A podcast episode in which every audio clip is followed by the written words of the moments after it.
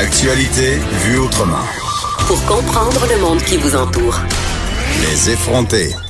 On revient sur le mouvement MeToo, sur la notion de consentement aussi, parce que depuis mercredi passé, euh, il y a le, en fait, l'organisme Réseau, euh, qui est un mouvement en fait qui vient en aide ou qui accompagne euh, les gays en fait. Euh, et c'est une campagne qui, qui revient sur le MeToo parce que la notion du, du consentement, pardon, dans la communauté, communauté gay, c'est quand même quelque chose qui est, ben, je, j'ai peur un peu de ce que je vais dire. Est-ce qu'on peut m'apporter la douzaine d'eux que je marche dessus?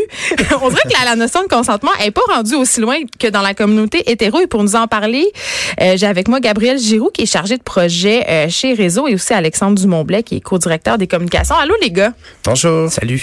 Est-ce que je me trompe? Puis pour vrai, je suis super mal de lancer ça comme ça, mais de, de dire que dans la communauté gay, la notion de consentement on n'est pas, on est comme pas rendu, on est rendu moins loin. C'est une impression. Ben en fait. Euh, je pense que la question est pertinente, puis il faut faire attention euh, dans la communauté gay. Puis pour nous, on est de réseau, c'est un organisme qui offre des services pour les hommes gays, bisexuels et trans. Donc la campagne s'adresse à des hommes gays, bisexuels ou trans. Euh, tu sais, dans chaque communauté, les choses se vivent, se matérialisent de façon différente. Je pense qu'il faut faire attention de pas comparer euh, la notion de consentement entre et femmes puis entre deux hommes. Euh, c'est sûr qu'on peut euh, faire des rapprochements, tout ça. Nous, ce qu'on a constaté sur le terrain dans la dernière année, c'est que dans la foulée du MeToo, le sujet ressortait davantage dans les interventions sur le terrain. Les gars en parlaient plus. Ça a pris un certain temps, quelques mois, peut-être parce que justement, ça se matérialise pas de la même façon. Donc, on a voulu lancer une campagne en, termes de, euh, de, soutien, dans le fond, articuler un message, une réflexion par rapport à ça.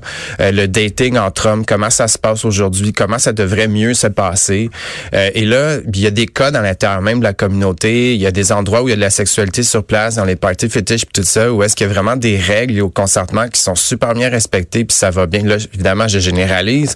Alors que dans le milieu festif, dans les bars, dans les clubs, là, grand public, comment ça se passe, tu sais? Je pense que rendu là, dans n'importe quel établissement festif à Montréal, on a toutes des questions à se poser sur le consentement, mais nous, ce qu'on a remarqué entre hommes, c'est que des, des situations dans lesquelles on s'adresse dans notre campagne, pogner les fesses de quelqu'un, euh, dans les rues noires, regarder à gauche puis à droite, sauf devant nous, euh, ou bien l'autre situation, les fameuses dick pics qu'on peut recevoir sur les applications, puis on s'entend, euh, ça arrive sur Tinder aussi, hein, c'est pas juste sur Grindr ben, ou Moi, j'en ai dans ma boîte courriel. Bon, est-ce qu'on se les montre ce matin?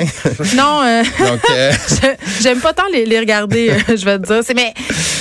c'est carrément des, des micro-agressions, justement. Puis j'ai l'impression que, euh, puis là, euh, je fais un peu de pouce sur justement la notion de, de victime. Tu sais, tu as parlé du milieu de la nuit, tu as parlé des applications de rencontres. Ce sont tous des espaces où on a l'impression que un peu tout est permis.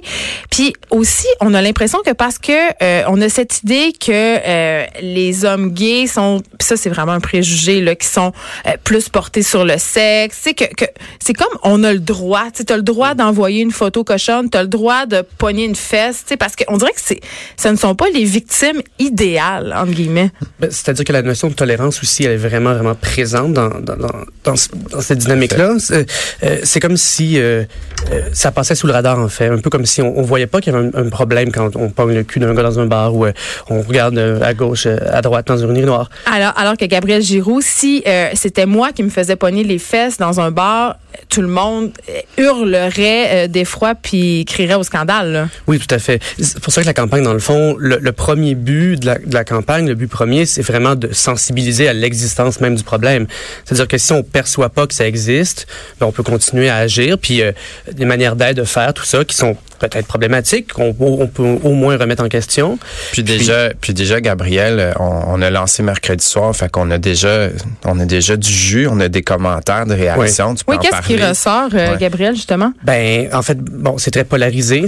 Euh, il y a le, désormais classique qu'on peut plus rien faire dans les bars, qui sont ah, qui oui, ben, Ça, c'est un, je, je m'y attendais. Euh, l'autre aussi, l'autre pôle, c'est vraiment aussi des gens qui sont, euh, qui nous disent qu'ils sont, qui sont vraiment heureux que ça sorte. Comme on est vraiment tanné. Pour vrai, les dick pics, on est tanné d'en avoir. Genre, merci réseau, enfin, on en parle. Exactement.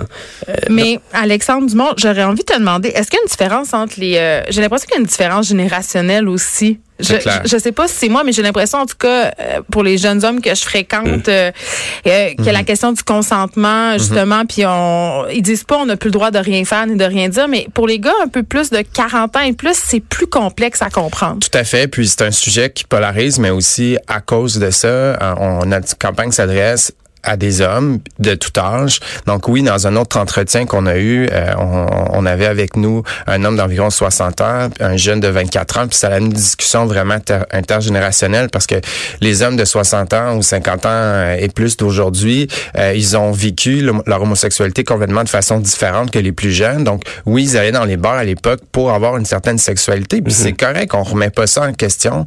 c'est juste qu'aujourd'hui, tout ce qu'on dit, c'est si c'est consenti, consentant, c'est correct après, tu veux continuer à pogner des fesses, ben vas-y. Si, la personne qui est devant toi n'a pas de problème avec ça. Puis c'est aussi dans les cas, dans la façon de draguer, plutôt que, que toucher aux fesses la personne, regardant dans les yeux, puis parler en premier. Puis après, s'il y a eu des échanges respectueux et consentis, on s'adresse plus à ces personnes-là. Parlons-en euh, des cas de la culture gay, euh, Gabriel et Alexandre. Euh, parlons de l'affaire Éric Saival. Moi, une affaire qui m'a complètement jeté à terre, qui m'a beaucoup troublée, c'est que dans la foulée des dénonciations, quand on a commencé à apprendre les gestes euh, dont Eric était accusé, c'est-à-dire euh, s'être exhibé euh, dans des réunions, être vraiment collant avec des gars, les obliger à rester, toutes ces choses-là, on a beaucoup entendu le commentaire en coulisses et même publiquement, il y a certaines personnalités qui ont osé le dire publiquement que c'était dans la culture gay. Ouais, mais je pense que la culture gay a, le dos large beaucoup. Ben, ça, Effectivement, je pense qu'il faut pas euh, salvaliser euh, oh tous nos euh, comportements. Je veux dire, euh, moi, je pense que ce qui a été mis au jour dans les comportements d'Éric Salvaille euh, est, est, questionnable. C'est certain de là à dire que ça se passe comme ça dans la communauté chez tous les hommes gays biotrans, je suis pas d'accord. Euh, puis surtout là, ça se passait dans un milieu de travail, dans plein d'autres milieux. je pense qu'il faut faire attention de, de faire des, raccourcis comme ça. Mais en même temps, les gens, ils font des rapprochements, puis ça nuit, entre guillemets, à la cause, parce qu'on pense seulement à, l'histoire de Justice Smollett, là, qui se passe ces jours-ci, euh, cet acteur qui jouait dans la série Empire, puis qui a stagé euh, son agression, qui était une figure euh, importante du mouvement gay aux États-Unis. Ça, ça fait mal à la perception des gens. Ça, ça fait reculer, justement, toutes ces idées-là. Ben, je pense que oui, mais en même temps, les, je pense qu'on a une idée en fait à la base, c'est-à-dire que une sexualité beaucoup plus libre, beaucoup plus intense chez les gays, et donc on va chercher des nouvelles qui nous permettent d'affirmer ça, puis de, j'ai envie de dire, de, de, confirmer les perceptions erronées qu'on a. Et on s'est, on oh, mais ça c'est pas justement, ça fait, ça fait reculer la perception. Clair, puis on, s'est battu pour avoir une sexualité épanouie euh, chez les chez les personnes LGBT en général, donc on veut pas régresser, on veut pas non plus moraliser puis pointer du doigt quoi que ce soit, on veut faire réfléchir. si on parle de comportements après qui sont complètement à côté de la traque, si je peux dire, que ce soit Rick Salvin ou d'autres. Je pense que tout le monde est capable de comprendre que non, ça cloche, ça fonctionne pas. C'est pas comme ça qu'on que, ça devrait fonctionner. Euh, Gabriel Alexandre, est-ce que vous avez, est-ce que vous avez l'impression qu'il y a une espèce de culture du silence, c'est-à-dire parce qu'on a cette perception-là euh, que ce sont des hommes justement qui sont capables de se défendre, mm-hmm. qu'il y a des gars qui hésitent à en parler pour pas avoir l'air faible ou ben, oui, effectivement, pour plusieurs raisons. C'est-à-dire que, premièrement, oui, tout, tout à fait l'idée de la masculinité là-dedans, c'est-à-dire qu'un gars peut se défendre, donc il peut pas avoir de problème, il peut pas avoir d'agression.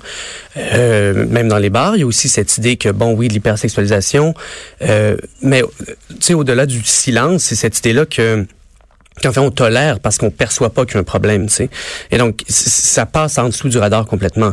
Et, même j'ai l'impression que les réactions qu'on a, c'est justement parce que euh, il y a aussi beaucoup de peur en fait qu'on qu'on on, l'a lu dans les commentaires des gens qui ont peur qu'on les retourne dans le placard. On s'est tellement battu pour avoir ce qu'on ce qu'on veut faire. Mais c'est là où moi je comprends pas pourquoi ces gens-là ont peur qu'on les retourne dans le placard parce qu'on parle de consentement je pense que dans les bars gays, auparavant, il y avait toute une forme de socialisation qui était différente. Ça passait par là principalement, alors que nous, pour ma génération, par exemple... Toi, t'as quel âge, Gabriel? Euh, j'ai 30. OK.